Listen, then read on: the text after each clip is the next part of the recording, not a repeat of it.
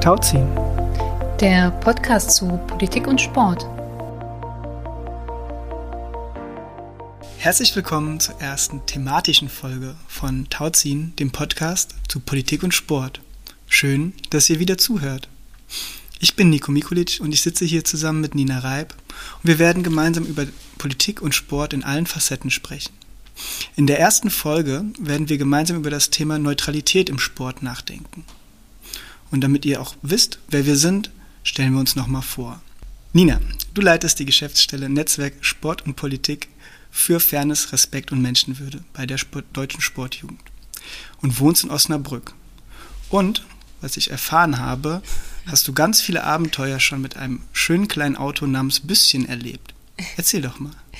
Ja, nur ganz kurz. Ja, Büsschen, das ist ein alter VW-Bus und äh, tatsächlich ähm, bin ich mit dem äh, schon ganz schön viel auf Reisen gewesen gerne auch alleine und äh, dann mal um die Ostsee oder nach Bosnien oder wo auch immer hin. Das dann alles sehr, sehr schöne Reisen.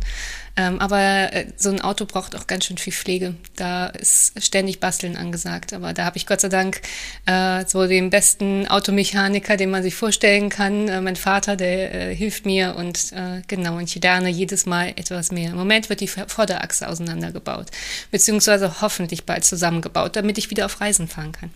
Das hört sich unheimlich technisch an und ich bin ganz, ganz äh, überrascht und stolz, dass du das alles kannst. Ja, können ist zu viel gesagt wahrscheinlich, aber ich lerne. Und äh, vor allen Dingen macht es total Spaß. Es macht Spaß, ähm, mit den Händen sich ölig zu machen und da äh, was ganz Technisches zu bauen und basteln und renovieren und restaurieren. Ähm, und es macht aber auch Spaß, mit diesem Teil rumzukrusen. Bei der ähm, Pilotfolge habe ich ja ein bisschen erzählt, dass ich mal so ansatzweise von Motorsport gemacht habe. Das ist, glaube ich, meine Antwort. Äh, so, da ist die Erziehung ist da schiefgelaufen bei, äh, bei, äh, bei meinem Vater. Nämlich ich mache keinen Motorsport, sondern ich fahre mit einem untermotorisierten alten Auto äh, ganz, ganz langsam mit 80 äh, auf der Autobahn ähm, oder möglichst Landstraßen. Genau, so ist das. Aber äh, Nico, ähm, kommen wir zu dir. Du wohnst in Frankfurt am Main und in Düsseldorf und arbeitest bei der Sportjugend Hessen in einem Demokratieförderprojekt. Und deine Eintracht Frankfurt-Liebe geht so weit, dass du sogar Mitglied in einem Fanclub bist und dieser Fanclub heißt Espresso Forte. Ihr trinkt da Kaffee statt Bier im Stadion? Ich würde sagen, es ist ein sowohl als auch. ähm, die, ähm, ja, die Eintracht-Liebe, das ist natürlich etwas, das einem ein bisschen in die Wiege gelegt wird, wenn man hier in Frankfurt groß wird.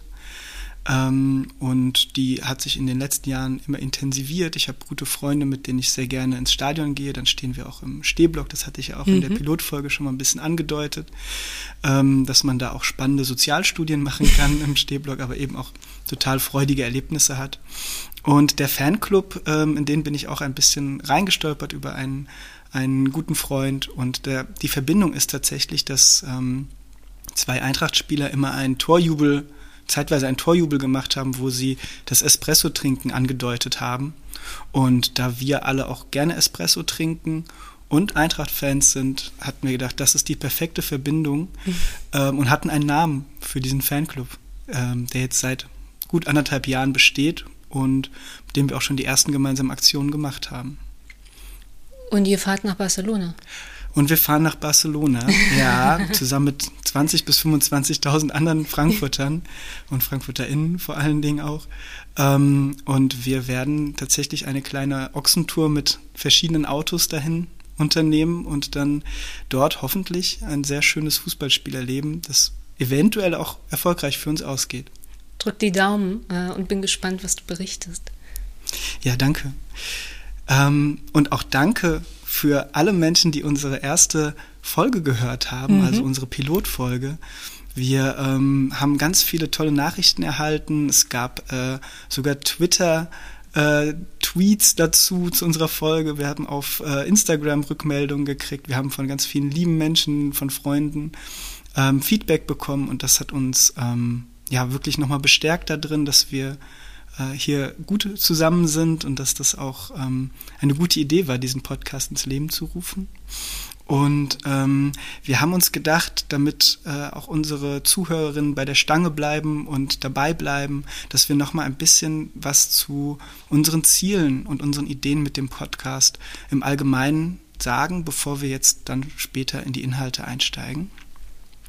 Und äh, uns ist es besonders wichtig, und das kam auch in, teilweise schon in den Rückmeldungen auf uns zu, ähm, dass wir mit den Themen, die wir anregen, anknüpfungsfähig sind. Und zwar anknüpfungsfähig an die Praxis mhm. von Menschen, die im Sport engagiert sind, von Menschen, die ähm, auf hauptberuflicher Ebene im Sport sind. Ähm, und dass eben die, die Themen, die wir anregen, dort auch Resonanz finden und ähm, vielleicht auch ja, äh, inspirierend sind oder zumindest auch im nächsten Ziel, nämlich diskursanregend. Mhm. Also mhm. wir wollen versuchen, Themen im Sport zu platzieren.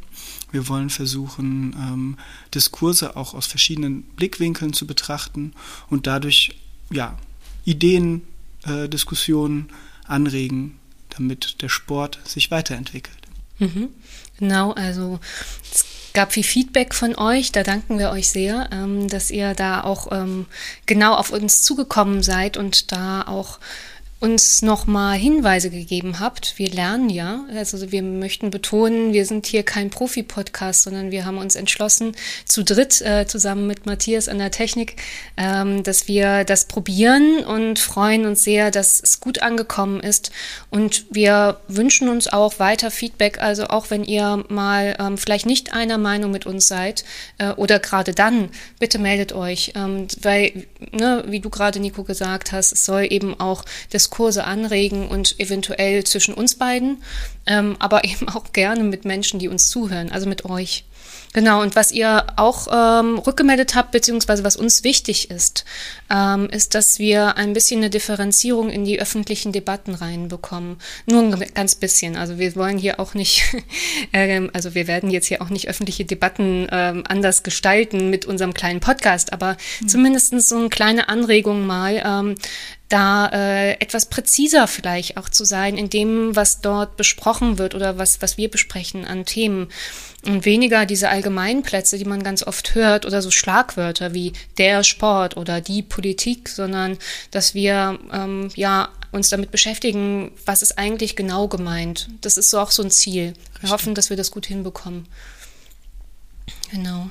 Und ähm, was wir auch möch möchten, ist die Vielfalt der Themen aufzeigen. Das habt ihr ja auch bei der letzten Folge ganz gut mitbekommen, dass wir uns da fast nicht einigen können, was wir denn da alles ähm, besprechen wollen. Wir haben uns auch noch mal getroffen und haben mal ähm, ganz bunten äh, Zettelchen ausgefüllt, was wir uns alles vorstellen können.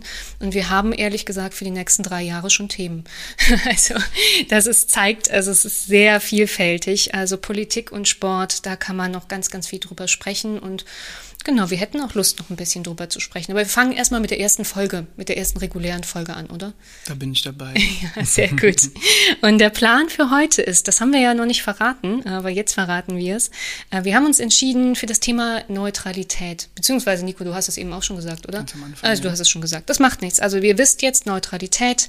Ähm, allerdings wollen wir ähm, das Thema natürlich Neutralität im Sport ähm, uns angucken. Wir wollen uns aber ein bisschen auf Deutschland fokussieren. Nicht, weil wir ähm, Scheu haben, die anderen Debatten uns anzugucken. Da haben wir, glaube ich, auch Interesse, das vielleicht mal in einer anderen Sendung zu machen, in einer anderen Podcast-Folge. Aber wenn wir anfangen, ähm, so die großen ähm, ja, internationalen Verbände zum Beispiel uns anzuschauen, die Olympischen Spiele, IOC, UEFA und so weiter, das würde das ähm, heutige Format total sprengen. Und wir glauben, wenn wir eben gesagt haben, wir wollen eben auch mal differenzieren und ein bisschen näher darauf eingehen, dass es total schlau ist, uns jetzt darauf zu fokussieren. Also Neutralität im Sport und mit Bezug zu Deutschland. Genau, und wir bringen natürlich unsere Hauptexpertise auch aus, mhm. aus dem deutschen Sport jetzt hier mit ein. Und ähm, wir haben ja auch vor, so ein kleiner Spoiler, ein bisschen über Recht und rechtliche Grundlagen zu sprechen. Und da sind wir natürlich ähm, hier deutlich firmer äh, da drinne als im internationalen äh, Verbandsrecht beispielsweise. Aber ähm, um in das Thema einzusteigen, haben wir uns natürlich wieder was ausgedacht. Und mhm. wir haben uns gedacht, wir machen ähm, ein wiederkehrendes Format. Wir haben das mal Mitbringsel genannt. Das heißt, jeder von uns äh, bringt etwas mit und die andere Person weiß gar nicht, was das ist. Das kann ein Zitat sein, das kann auch ein Bild sein, ähm, das wir euch dann natürlich beschreiben würden, liebe Zuhörer. Ihr seht das ja dann nicht. Ähm, und wir stellen uns das kurz vor, dieses Zitat, dieses Bild, dieses Mitbringsel. Und die andere Person reagiert dann ganz kurz darauf als Einstieg in unser Thema. Und unser heutiges Thema haben wir ja gesagt, Neutralität. Und Nina, ich habe dir was mitgebracht. Mhm. Und zwar ein Zitat an mhm. der Stelle.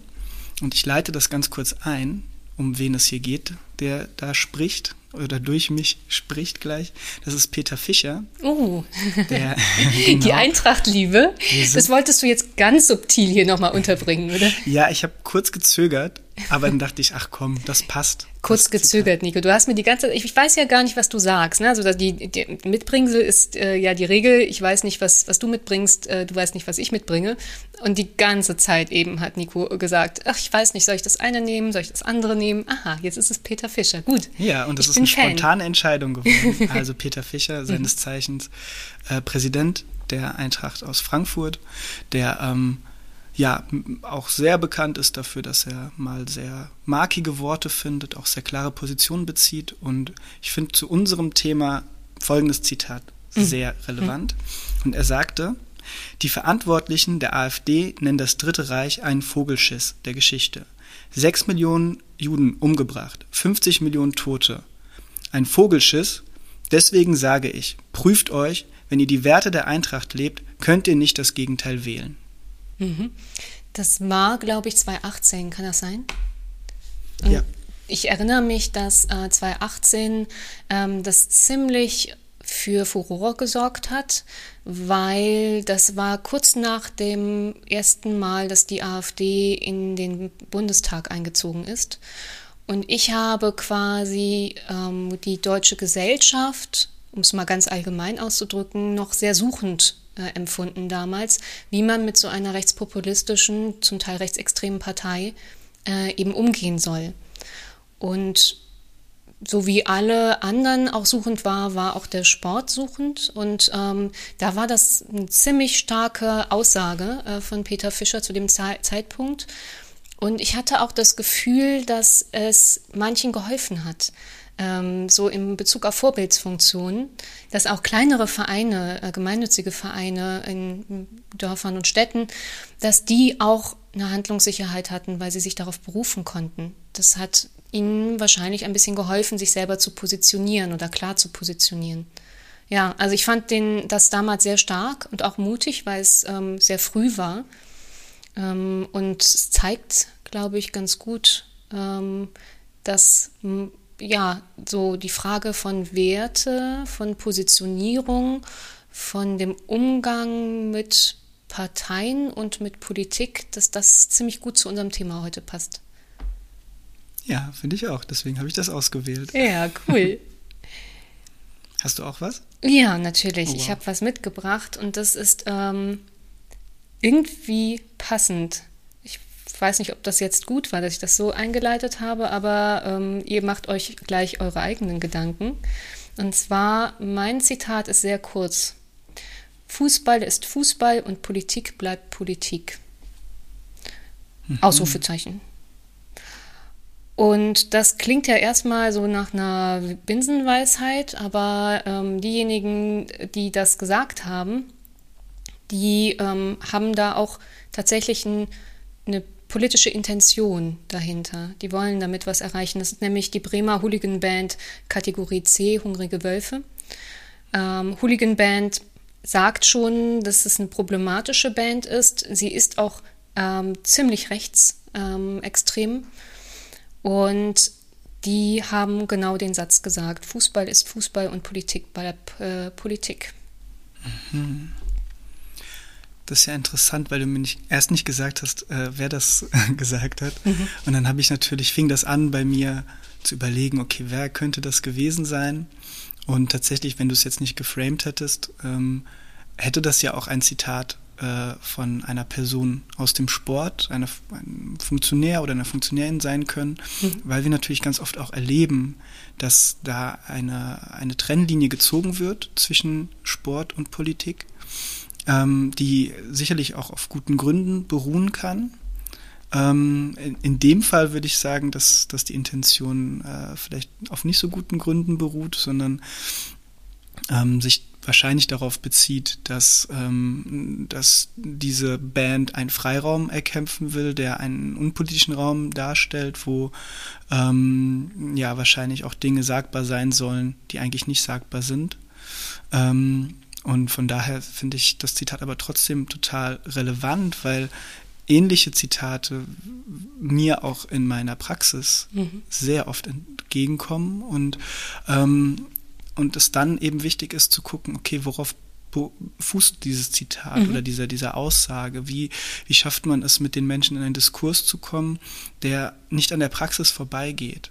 Weil natürlich auch die Forderung, dass Sport sich politisch positionieren soll, ähm, ja auch oft bei Menschen auf eine Abwehr stößt und auch dazu führt, dass das nicht mit dem eigenen Erleben verbunden wird. Und dann ist es eben sehr interessant und sehr wichtig, zu, darauf zu hören, was verbinden die Personen eigentlich mit Politik, was verbinden sie mit, ähm, mit den Positionierungen, die sie hören. Und, ähm, und dann schafft man es auch, in einen Diskurs zu kommen, der auch ähm, auf der Praxisebene anregend sein kann.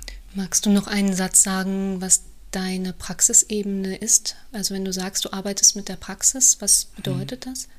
Also ähm, in der, innerhalb der Sportjugend Hessen beraten wir einfach sehr viele oder viele Vereine, aber auch Fachverbände, ähm, die sich in dem Kontext Demokratie und Sport ähm, mehr Sicherheit erhoffen, mhm. von uns ähm, auch ja, Rat erwarten. Ähm, und da passiert es eben sehr oft, dass wir in solchen Gesprächssituationen sind und auch über das über dieses Verhältnis sprechen. Und ich erlebe das aber auch in Bildungsformaten, die wir mit verschiedenen Zielgruppen machen, also Menschen aus Sportvereinen, aber auch Freiwilligendienstleistende im Sport, ähm, die wir begleiten, mit denen wir Workshops machen und ähnliches. Und auch da ist das immer wieder ein Thema. Mhm. Mhm. Danke. Dann wissen wir noch mal besser, wie das aussieht. Genau, also ja, also wie du gesagt hast, ich finde, ähm, das Zitat ist halt erstmal harmlos und hat aber eben auch eine klare Intention und wie du sagst, es soll eben so einen Raum schaffen, so einen vermeintlich unpolitischen Raum, äh, in dem dann ja auch rechtsextreme rechtsextremes Gedankengut, Haltungen und Handlungen ähm, einfach Raum finden können. Äh, und es ist wahrscheinlich eine Antwort auf das, was in äh, den Fankurven immer mehr auch passiert, nämlich ähm, klare Zeichen gegen Rassismus, Homofeindlichkeit oder ähnliches. Und dann kommen dann solche Aussagen. Mhm. Ja, genau. Ja, also im Prinzip, ähm, wenn wir über Neutralität sprechen, ähm, dann sprechen wir auch natürlich über diese Frage von, was ist, wie politisch darf Sport sein, ähm, was ist Parteipolitik, was ist Politik, was ist Gesellschaftspolitik. Das ist ähm, alles quasi in dem Kontext der Diskussion. Vielleicht für diejenigen, die nicht so unbedingt im Sport ständig verhaftet sind, es ist tatsächlich, also diese Frage von Neutralität, von politischer Neutralität im Sport, das ist ein wichtiges Thema und das wird immer mal wieder debattiert. Und wir wollen ja nicht weiter auf diese internationale Ebene gehen, aber es hat natürlich auch, es klingt immer mal wieder an, äh, ob es jetzt letztes Jahr die EM ähm, noch immer genannt 2020, obwohl sie 2021 durchgeführt worden ist und da äh, die Illuminierung quasi des Münchner Stadions äh, in Regenbogenfahnen war. Es ist eine Debatte, die muss man natürlich differenziert erzählen oder, oder einfach analysieren, aber ne, da kochte es hoch oder jetzt bei den Olympischen Spielen ähm, kochte es hoch. Mhm. Genau. Und aber es ist eben nicht nur die Debatte auf der internationalen Ebene, mhm. sondern sie findet sich in allen Ebenen des Sports wieder. Mhm. In unterschiedlicher Intensität, auch in unterschiedlichem Medienecho. Dennoch ist sie da. Und deswegen ist es, glaube ich, jetzt genau der richtige Zeitpunkt, mal zu gucken, was ist eigentlich Neutralität? Ähm, und was verstehen wir vielleicht unter diesen Begriffen? Und ähm, ich glaube, Nina, du hast uns da was mitgebracht, oder?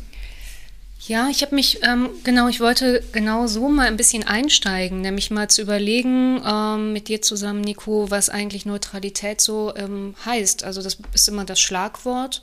Wir müssen politisch neutral sein. Äh, manche sagen auch, wir müssen parteipolitisch neutral sein. Ich werde gleich dazu noch mal was sagen, ähm, was, da, was ich da favorisiere. Ähm, genau, aber was heißt eigentlich Neutralität? Und ich habe mir mal ähm, quasi so eine Definition mitgebracht. Das so äh, ticke ich, dass ich gerne mal über solche Sachen ähm, einsteige. Und es gibt das digitale Wörterbuch der deutschen Sprache. Und da gibt es eine Bedeutungsübersicht. Das fand ich total spannend. Ähm, also wenn man über Neutralität oder neutral ähm, ähm, sich ja, Gedanken macht, dann steht dort äh, neutrale Haltung oder neutraler Status. Und unter anderem wird dann definiert ähm, Status eines Staates, der an einem Krieg zwischen anderen Staaten nicht teilnimmt und keine der kriegsführenden Staaten unterstützt. Ähm, und das ist so, glaube ich, dass der politische Neutralitätsbegriff, den wir oft hören, da denken wir vielleicht an die Schweiz, ähm, so einen Neutralitätsstatus. Und im Moment gerade in dem äh, Ukraine-Kontext wird da auch gerade diskutiert. Ähm, der Präsident äh, Zelensky hat das auch nochmal ähm, in die Debatte gebracht, ob vielleicht Ukraine ein neutraler Staat sein kann.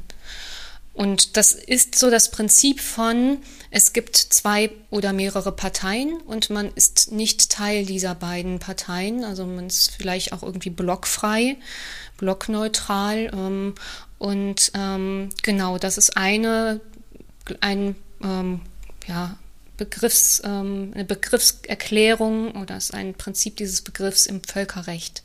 Und das finde ich ganz interessant, ähm, dass das sozusagen daher kommt. Ähm, und es, wenn man jetzt mal auf den Sport schaut, finde ich, funktioniert so überhaupt nicht. Mhm. Weil wenn man jetzt sagen würde, okay, der Sport muss neutral sein, weil ähm, er sich quasi es mehrere Blöcke gibt und er hält sich da raus, was sind denn dann die beiden anderen äh, oder die mehreren anderen Blöcke? Also ja. Politik und was kommt denn dann noch? Also ich finde, das, äh, das, das passt so, so gar nicht und ähm, das hilft auch überhaupt gar nicht weiter. Und eine andere Bedeutung ist natürlich sowas wie unparteiische Haltung, also neutral sein, unparteiische Haltung. Das passt natürlich viel besser. Mhm. Und wenn ich an unparteiische Haltung denke, denke ich an unparteiische Schiedsrichter. Mhm. Also ich würde sagen, ähm, ich bin einverstanden, dass es im Sport neutral zu gehen muss. Und zwar bin ich einverstanden, wenn wir über Schiedsrichter sprechen. Die haben die ähm, neutrale Funktion, die unparteiische Funktion zwischen zwei Blöcken, nämlich zwischen zwei äh, Mannschaften, die mhm. auf einem Platz stehen. Und da kann ich dann viel eher mit dem Prinzip gut umgehen. Und ganz interessant ist, äh, finde ich, ähm, dass es da dann aber trotzdem wiederum nicht ganz so einfach ist, weil die Entscheidungen wirklich neutral und unparteiisch zu treffen sind hochkomplex. Das sieht man ja immer mal wieder. Jetzt äh, im Fußball gibt es dann auch noch den Kölner Keller, der sich ein, einschaltet, ne, mit Video äh, ist und so weiter. Oder jetzt auch die Frage des Umgangs ganz aktuell mit Solidaritätsbekundungen äh, in Bezug auf die Ukraine von ähm, zum Beispiel Fußballern, Fußballerinnen ähm, auf ihren, äh, ich sage jetzt mal Unterhemden, also auf den Shirts unter den Trikots. Ähm, wie geht man damit um? Eigentlich ist das verboten. Und wird man das jetzt diesmal dulden, weil das irgendwie in Bezug auf die Menschenrechte in Ordnung ist ähm, oder nicht? Also so einfach ist die Rolle dann schlussendlich auch nicht. Hm. Und das Spannende ist, also das ist natürlich ein gutes Bild, die hm. unparteiischen, die SchiedsrichterInnen im Sport, aber ähm, auch ihre Rolle fußt ja auf einem gemeinsamen Regelwerk, auf das sich beide Parteien geeinigt haben. Mhm. Das ist ja jetzt in, dem, in, der, in der völkerrechtlichen De Definition schwierig, gerade mhm. jetzt, wenn wir uns Ukraine und, und Russland anschauen, nach welchem Regelwerk, Regelwerk in Anführungsstrichen natürlich, mhm. wird da agiert. Und dieses gemeinsame Regelwerk macht den Sport international und universell. Mhm. Ich gehe da zum Teil mit. Natürlich das Letzte, was du gesagt hast, total voll. Ähm, ich würde sagen, wo, wo, du eingehakt hast, dass, ähm, Russland, Ukraine, auf welchem Regelwerk das dort fußt, schon das Völkerrecht. Aber natürlich wird es jetzt gnadenlos gebrochen. So, da muss man dann sehen, wie man damit umgeht und das ist die Reaktion. Aber absolut Regelwerk ähm, des Sportes, ja, das ist natürlich eine, ähm, eine gemeinsame Basis, auf die sich quasi die Beteiligten bei dem Spiel geeinigt haben. Und aufgrund dessen kann überhaupt der ähm, Schiedsrichter überhaupt neutral sein. dass man, also man kann ja nur neutral sein, wenn man Regeln hat und kennt ähm, und äh, wenn das geklärt ist. Und ich glaube, das ist, äh, das zeigt alles so ein bisschen die Krux dieser, dieses großen Wortes, der, der, der Sport soll äh, politisch neutral sein, mhm. ähm, weil es wenig funktioniert in den ähm, Richtungen, die wir es gerade diskutiert haben. Was dann schon funktioniert, ist die Frage von parteipolitischer Neutralität. Das kommt aus einer anderen ähm, Schiene, aus einer anderen Denkrichtung, gehe ich gleich nochmal drauf ein. Aber diese Frage von, wir halten uns einfach schon mal raus ähm, aus irgendwelchen großen Debatten, das ist einfach mega verkürzt. Ähm, und das ist ähm, auch insofern eben dann problematisch, ähm, weil es eben die Debatte nicht voranbringt und auch die Rolle des gemeinnützigen Sportes ja nicht, also dieser Rolle nicht entspricht, weil mhm. der gemeinnützige Sport ist halt Teil der Gesellschaft.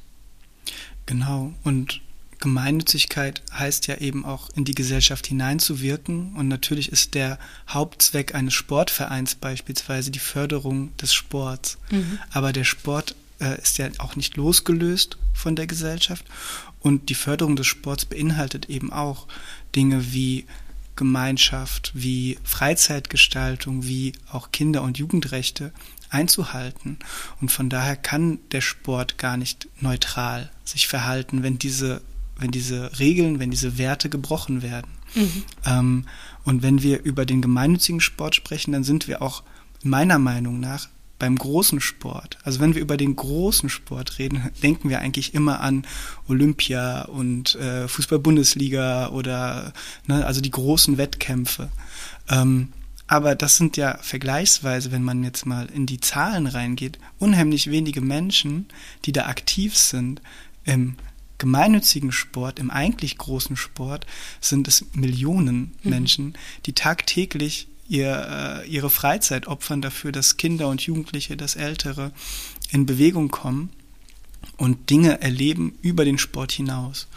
Und ähm, deswegen finde ich es immer so interessant, wenn wir in so vielen Debatten immer über den Sport reden, mhm. denken wir automatisch, und das passiert uns ja, glaube ich, genauso wie allen anderen äh, Menschen, dann denken wir immer an die großen Stadien, an die großen Entscheidungen von äh, meist älteren Herren in Anzügen, die gefällt werden, an die großen Gesten, die ja auch sehr wichtig sind. Mhm. Wir hatten das eben ähm, mit Peter Fischer, aber wenn man in die Sporthistorie schaut, gibt es ja noch viel, viel, viel wichtigere Gesten, wo äh, Menschen sich eingesetzt haben, auch äh, in ähm, unter, unter, dem, unter der Möglichkeit, ihre Karriere mhm. im Sport zu beenden mhm. und sich für Themen eingesetzt haben. Das ist alles unglaublich wichtig. Aber ich glaube, wir vergessen ganz oft in der Debatte, was passiert eigentlich im vermeintlich kleinen Sport, der aber viel mehr Menschen bewegt ja. als der große. Der vermeintlich kleine Sport ist der gemeinnützige Breitensport in Deutschland. Wenn wir uns jetzt darauf konzentrieren, gibt es auch in anderen Ländern. Aber ich, ne, ich meine, in, in, der Form jetzt äh, in Deutschland äh, im sozusagen nicht Gegensatz, sondern einfach als ähm, eine Form des Sportes neben anderen Formen des Sportes, die es eben auch in Deutschland gibt. Also es gibt natürlich auch selbstorganisierter freier Sport, äh, also draußen joggen gehen, Natur genießen, Bewegung ähm, im öffentlichen Raum. Das ist auch Sport, logischerweise. Ja. Oder eben dann, wie du gesagt hast, der Leistungssport, der zum Teil aber auch kommerziell ist. Genau. Richtig, genau. Und diese ganzen Ausprägungen von Sport, die ganzen Facetten, die es da gibt, die sind wichtig zu beachten, auch wenn wir jetzt in die verschiedenen Themen nochmal reinschauen. Und wir haben uns ja heute das Thema Neutralität vorgenommen. Mhm. Und ähm, es gibt ja dieses, du hast das ja schon ein paar Mal angedeutet, dieses Neutralitätsverständnis. Der Sport darf sich eigentlich nicht äußern, ähm, auch in deinem Zitat, das du mitgebracht hast. Also Sport bleibt bei sich, äh, paraphrasiert. Ähm, das ist, das ist nicht haltbar, das haben wir, glaube ich, schon festgestellt. Und da ist eben diese Differenzierung, die du jetzt auch schon ein, zwei Mal angesprochen hast, zur parteipolitischen Neutralität eine sehr, sehr wichtige, weil die uns auch die Chance gibt, aus diesem Neutralitätsverständnis herauszugehen, weil wir ganz klar benennen können, wo muss der Sport auch neutral sein, auch im Gemeinnützigkeitsrecht neutral sein ähm, oder Vereine ähm, und wo muss er es aber nicht. Mhm, und genau. wo darf er sich äußern und wo darf er sich positionieren. Ähm, Und ähm, das, das ist, finde ich, äh, eine unheimlich wichtige Debatte, die wir führen sollten, weil ähm, wir uns auch unglaubwürdig machen, wenn wir uns immer wieder auf diese Neutralität zurückziehen und sagen, diesen Themen nehmen wir uns nicht an. Das, das ist kein Thema des Sports. Ähm, das ist, das, das, darüber wollen wir nicht diskutieren. Nicht das auch noch, ist ja auch so ein Totschlagargument. Mhm. Und ähm, und ich glaube, wenn, wenn wir da tiefer reingehen und tiefer schauen, dass, dass es einfach eine Relevanz hat und auch eine, ich würde sagen, so eine Verpflichtung gibt, sich zu gewissen Themen ähm, rund um die Werte des Sports, die wir jetzt vielleicht noch als weiteres Thema einbringen könnten, ähm, zu positionieren, dann ähm, erwächst daraus auch eine Kraft für den Sport. Ganz klar, also es ist natürlich so, ähm, um es jetzt mal ganz konkret zu sagen, ähm, wo, wo wird es dann meistens genannt? Also es sind dann meistens in Anführungsstrichen unangenehme Themen, wo plötzlich gesagt wird, ja, das hat mit Sport erstmal nichts zu tun. Aber Sport ist halt Teil der Gesellschaft, in Deutschland Teil der Zivilgesellschaft. Und äh, Zivilgesellschaft hat eine Rolle, nämlich Gesellschaft auch mitzugestalten und eben auch eine, ein Gegenpol, das ist vielleicht zu binär, aber vielleicht ein, ein, ein weitere ähm, ja, Position einzunehmen in dem Kräfteverhältnis des Staates, also neben der Politik beispielsweise, den Medien und wie auch immer. Also wir haben eine Zivilgesellschaft, eine ausgeprägte Zivilgesellschaft in, in Deutschland. Ähm, natürlich andere zivilgesellschaftliche Organisationen sind da ganz ähnlich. Die haben übrigens auch oftmals eine ähnliche Debatte, das ist ganz interessant. Also auch die Freiwillige Feuerwehr ähm, oder das Rote Kreuz oder die andere große Sozialträger, mhm. Gewerkschaften und so weiter und so fort. Die haben natürlich aber auch andere Rechtsformen. Und ähm, genau, also wir sind Teil der Zivilgesellschaft und wir sind, wenn wir uns Sportvereine anschauen, einfach auch Teil des Sozialraums. Wenn ein Sportverein im Ort angesiedelt ist, da sind alle Meinungen, alle Probleme, alle Herausforderungen, alle Themen, die in dem, in dem Sozialraum in der Gemeinde vorhanden sind, sind auch im Sportverein vorhanden.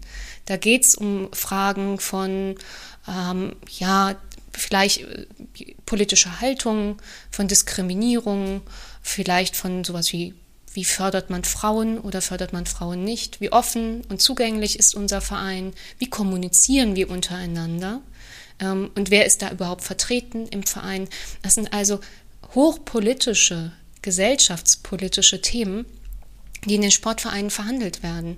Und es gibt auch, also jeder, der im Sportverein oder in einem Verein schon mal war, weiß, dass es sehr viele Diskussionen und Konflikte auch gibt, die aber ihren Zweck haben, nämlich Gesellschaft zu gestalten, in dem Falle im Vereinsgesellschaft zu gestalten, indem man sich auseinandersetzt damit, aushandelt und idealerweise auch eine Form findet, wie man gemeinsam damit umgeht. Ähm, und das ist sozusagen Demokratie, erlernte Demokratie oder erlebbare, besser gesagt, Demokratie in den Vereinen. Das ist ein, auch eine Aufgabe. Und wenn wir darüber dann sprechen, dann sind wir eben, dann ist es ein politischer Raum, es ist ein gesellschaftspolitischer Raum.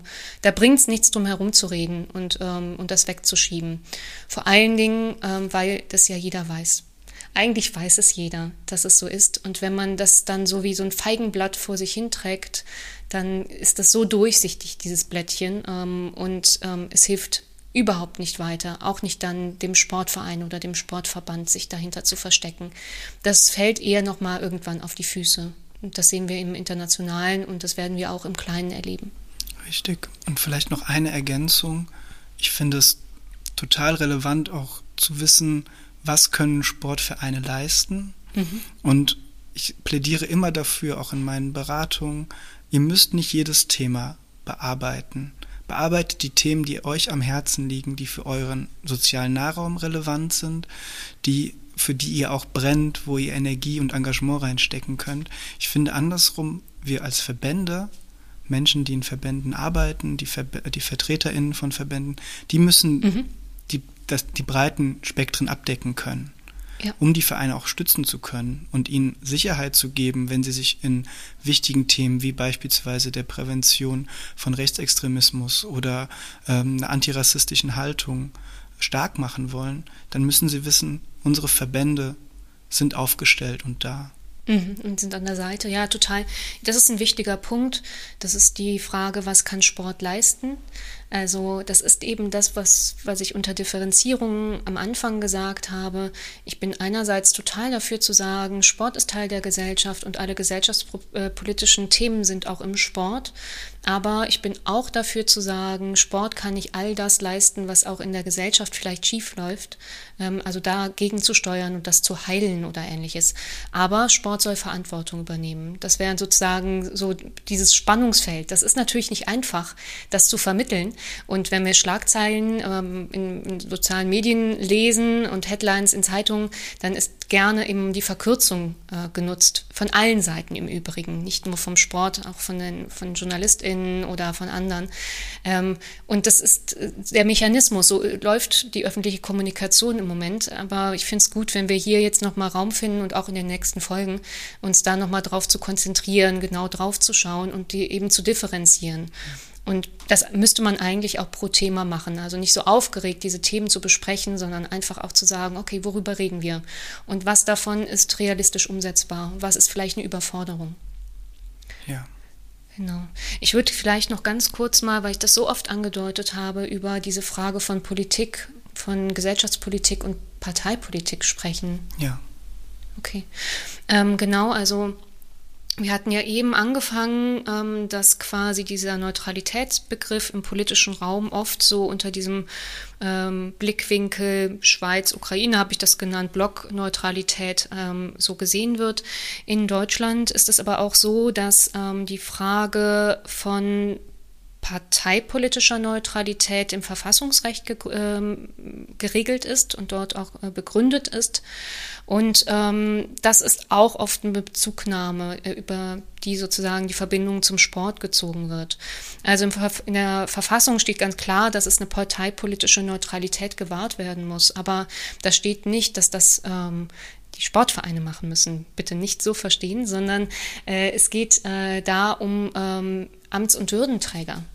Da geht es im Prinzip um tatsächlich ähm, zum Beispiel MinisterInnen, die halt nicht in ihrer Rolle als, ähm, als ähm, in, ihrer Rolle in der Regierung ähm, der Bundesrepublik Deutschland Parteipolitik machen dürfen. Die müssen das trennen. Und ähm, das Prinzip, äh, was dahinter steckt, ist das Prinzip der Chancengleichheit dass eben nicht die Parteien, die in der Opposition sind, weniger Raum haben im, in den öffentlichen Diskursen, weil die MinisterInnen alle äh, Parteipolitik machen. Das ist ein wichtiger, ganz elementarer Bestandteil unserer Demokratie. Und in Autokratien sieht man, dass das eben nicht mehr gemacht wird. Da sind quasi diejenigen, die autokratisch da in der Regierung sind, auch Sender der Parteien. Meistens gibt es dann ja nicht mehr viele starke andere Parteien. Das ist also ein elementar wichtiges Prinzip unserer Demokratie, aber es ist eben bezogen auf äh, Verfassungsrecht und da dann eben auf zum Beispiel die Ebene von Ministerinnen und Minister. Aber auch BürgermeisterInnen sind da ähm, von sozusagen betroffen oder beziehungsweise müssen sich daran halten. Also all diejenigen, die in Amt und Würden ähm, sind äh, in, der, in der Politik. Ähm, Im Gemeinnützigkeitsrecht ähm, ist auch die politische Neutralität ähm, festgeschrieben, aber die parteipolitische Neutralität, das ist äh, ein anderes Prinzip und da geht es nämlich eigentlich um ein Steuerrecht. Also Gemeinnützigkeitsrecht ist ein Steuerrecht. Wenn man gemeinnützig ähm, sein möchte, dann profitiert man von ähm, besonders guten finanziellen ähm, Regelungen, ähm, so Entlastungen. Und ähm, da ist klar, dass Gemeinnützigkeit eben nicht ein Ort sein darf, wo man Politik macht, keine Parteipolitik macht. Ich habe es jetzt auch schon wieder nicht gut definiert. Also ganz klar, keine Parteipolitik machen darf. Also ähm, Vereine, gemeinnützige Vereine dürfen keine verkappten ähm, Parteien sein. Das ist der Unterschied. Um auch dort ähm, ja nicht, nicht äh, mit öffentlichen Mitteln, äh, mit Förderung oder mit Finanz äh, ähm, ja, Steuererlassen, wie auch immer, Förderung über diese, diese Wege ähm, eben Parteipolitik äh, zu machen, heimlich. Das ist ein wichtiges Prinzip. Und ähm, dort steht eigentlich im Gemeinnützigkeitsrecht sehr klar geschrieben, dass man parteipolitisch neutral sein muss. Das ist gegeben aber dass man durchaus ähm, auch außerhalb des Satzungszweckes tagespolitisch vereinzelt sich positionieren darf. Das ist nochmal äh, festgeschrieben worden durch die oberste Finanzbehörde in der Bundesrepublik Deutschland im Januar durch ähm, eine Abänderung der Abgabenordnung. Und dort wird genau das nochmal gesagt, also in Bezug sogar auf Sportvereine. Das fand ich ganz interessant äh, als Beispiel, dass vereinzelt tagespolitische äh, Positionierungen erlaubt sind und eben außerhalb des Satzungszweckes. Also man darf jetzt als Sportverein durchaus sich auch positionieren zum Thema Ukraine, auch wenn das Thema nicht ein Hauptsatzungszweck in einem Sportverein ist, weil dort wird wahrscheinlich die Förderung des Sportes drinstehen. Wobei man das natürlich auch immer ganz gut sehen muss, weil Förderung des Sportes ist nicht nur Sport treiben. Ja, genau. Und ähm, interessant finde ich ja auch, dass das auch beinhaltet, dass man sich als Verein, als Sportverein auch ähm, einmischen darf, wenn es um lokale Belange geht und da auch eben politisch aktiv werden darf, wenn es quasi der soziale Nahraum äh, beeinträchtigt ist ähm, und auch dann in Themen einmischen kann, die jetzt auch äh, primär nicht dem, der Förderung des Sports äh, zugeordnet sind. Also ist nochmal eine spannende Ergänzung. Und sag doch mal, ähm, diese, diese, dieser Zusatz der parteipolitischen Neutralität, mhm. wo, worauf fußt er denn und wie ist er denn in Deutschland zustande gekommen? Vielleicht können wir da noch zwei Sätze. Genau, das ist das Thema, ja, also es ist einerseits eben in der Verfassung festgeschrieben ähm, und eben im Gemeinnützigkeitsrecht, aber tatsächlich hat das natürlich einen historischen Kontext. Ähm, also im Nationalsozialismus ähm, waren auch, auch der Sport, die Sportverbände, die Sportvereine ähm, Teil ähm, des ganzen Systems. Sie haben sich ähm, sehr schnell auch ähm, ideologisch quasi ähm, gleichgeschaltet, sich selber gleichgeschaltet. Also sie wurden nicht nur, sondern sie waren proaktiv und haben das System gestützt und eben auch äh, proaktiv selber ähm, umgesetzt. Also sie waren Teil dieser, dieses ganzen Machtmechanismus ähm, im, im Nationalsozialismus und damit waren sie natürlich nicht parteipolitisch neutral, weil sie der, quasi die NSDAP Parteipolitik mit äh, übernommen haben. Das war ja eine Einparteiendiktatur. Mhm. Und im Nachgang hat man da klar auch gesagt, dass es natürlich da eine parteipolitische Neutralität geben ähm, soll. Wenn jemand so argumentiert, kann ich alles unterschreiben. Das finde ich sogar sehr schlau. Und diese, diesen Geschichtsbezug, den finden wir auch in den Satzungen der äh, Vereine drin, indem wir nämlich zum Beispiel ganz oft die Menschenrechte dort drin haben. Also es stehen ganz oft ein Bezug auf Menschenrechte und Antidiskriminierungsregelungen und die kommen ja nicht aus dem luftleeren Raum, sondern die sind äh, quasi entstanden äh, nach äh, der großen Katastrophe des Holocaust, in dem mhm. da äh, die Vereinten Nationen sich ähm, auf die ähm, ja, Menschenrechte geeinigt haben. Und das ist auch ein Bezug in den Satzungen, der oft wahrscheinlich nicht gesehen wird. Schon allein deshalb, also genau aus diesem Grund, kann man nicht politisch neutral sein als äh, Verein, aber sehr wohl parteipolitisch neutral. Ja, und das ist doch eine super Überleitung zu einem sozusagen einem kleinen Fazit unserer Diskussion. Ähm, du hast es ja schon gesagt, also der gemeinnützige Sport darf nicht parteipolitisch sein, er darf aber eben sehr wohl gesellschaftspolitisch sein, er muss es sogar, ähm, wie wir, finde ich, festgestellt haben in unserer Diskussion, mhm. muss sich äußern können, er muss äh, da sein für die Mitglieder, die alle Themen der Gesellschaft auch mit in den Verein bringen, auch wenn sie im Verein vielleicht nicht ganz so präsent sind. Und ähm, ein wichtiger Punkt, finde ich, im Sport, und das glaube ich wiederum eine eigene Folge, wo wir nochmal reingucken müssen, ist natürlich das Thema Werte. Mhm.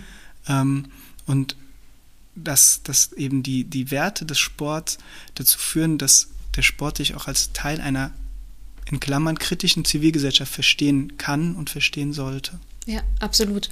Ja, das ist auf jeden Fall. Also das, das nehmen wir uns vor, dass wir Werte des Sportes angucken das ist nämlich ein, ein Riesenthema. Aber ja, genau, der Sport ist wertebasiert und das wird auch immer wieder auch in der Öffentlichkeit gesagt. Ne? Also wird ganz oft über die Werte des Sportes gesprochen, vor allen Dingen, wenn es dann Integritätsverletzungen gibt, also wenn über Doping gesprochen wird oder ähnliche ähm, Sachen, sexualisierte Gewalt, dann spricht man sehr stark über die Werte des Sportes und dass die doch eingehalten werden müssen. Und ähm, genau, da müssen wir nochmal drauf schauen, aber das ist natürlich genau sozusagen die Basis. Also der Begriff Neutralität führt halt im Alltag absolut in eine Sackgasse und er hilft uns im Alltag nicht weiter. Wir müssen natürlich gucken, dass die Gemeinnützigkeit gewahrt wird, aber die lässt sehr viele Spielräume, viel mehr, als man vielleicht manchmal möchte, wenn man sich um die Themen kümmern muss und nicht den Neutralitätsbegriff als Feigenblatt äh, nutzen ähm, kann. Und ich finde es auch nochmal ganz spannend, ähm, wenn wir als, so als letztes Fazit wir müssen uns mal einfach die Satzungen angucken von Sportvereinen. Damit arbeitet ihr ja auch in euren Demokratieförderprojekten so sehr. Das ist so ein spannendes und wichtiges Instrument, was oft so in den Schubladen ähm, der Vereine liegt, weil die sind ja staubig und da sind ein paar Wörter drauf und das wurde irgendwann mal am Anfang geschrieben, weil man das machen muss. Um als Verein eingetragen äh, werden zu können, braucht man halt eine Satzung.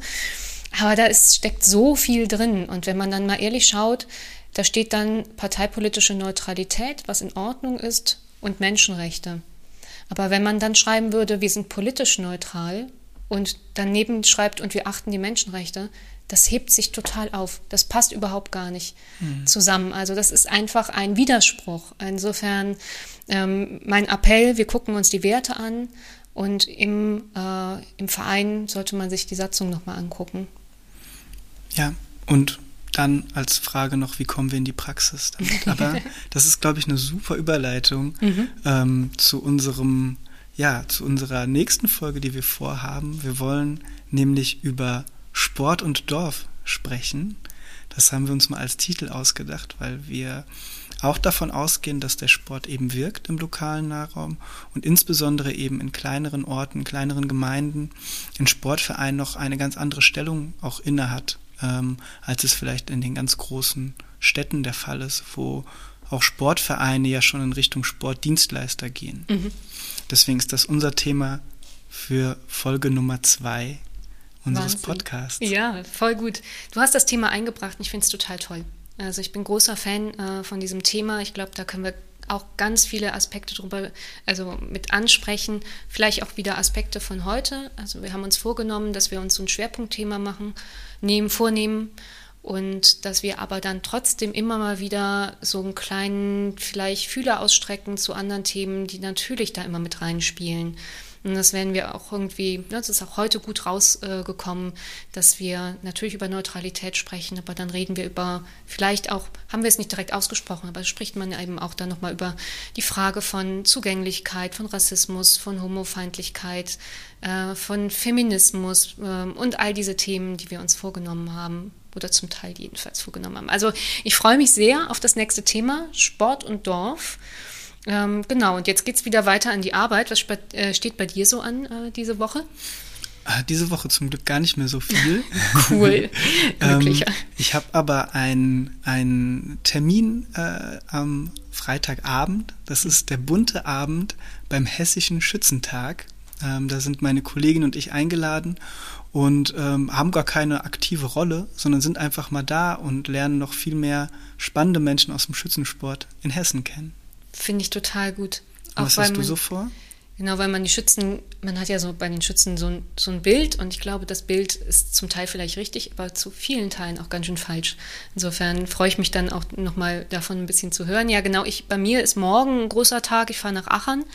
Dort wird der Julius Hirsch Preis eingeweiht. Julius Hirsch war ein deutscher jüdischer Nationalfußballspieler und er wurde durch die Nazis ermordet. Und das Thema Erinnerungsarbeit, das haben wir uns ja auch nochmal vorgenommen für später. Das äh, spielt da auch voll rein. Und genau, da bin ich sehr gespannt auf diese Veranstaltung und auch ein bisschen aufgeregt. Und du meinst wahrscheinlich den Julius Hirsch Platz. Das habe ich gesagt. Preis. Oh, ja, das war ein freudscher Versprecher, aber das la lassen wir auch hier drin in dem Podcast, weil das direkt ein Werbeblock sein kann äh, für den Julius Hirsch Preis, den es wirklich gibt. Der wird von dem äh, vom DFB verliehen jährlich ähm, und zwar an ähm, Fußballvereine, die sich gesellschaftspolitisch engagieren. Das passt nämlich auch total zu unserem Thema heute. Also insofern freudscher Versprecher. Aber äh, genau, es wird der Julius Hirsch Platz in Aachen eingeweiht und ähm, weil Julius Hirsch dort in Aachen geboren ist. Und genau, und da werden wir morgen eine, eine Feier haben. Ich bin sehr gespannt, was du davon berichtest. Ich glaube, das wird sehr, sehr interessant. Mhm. Ähm, danke.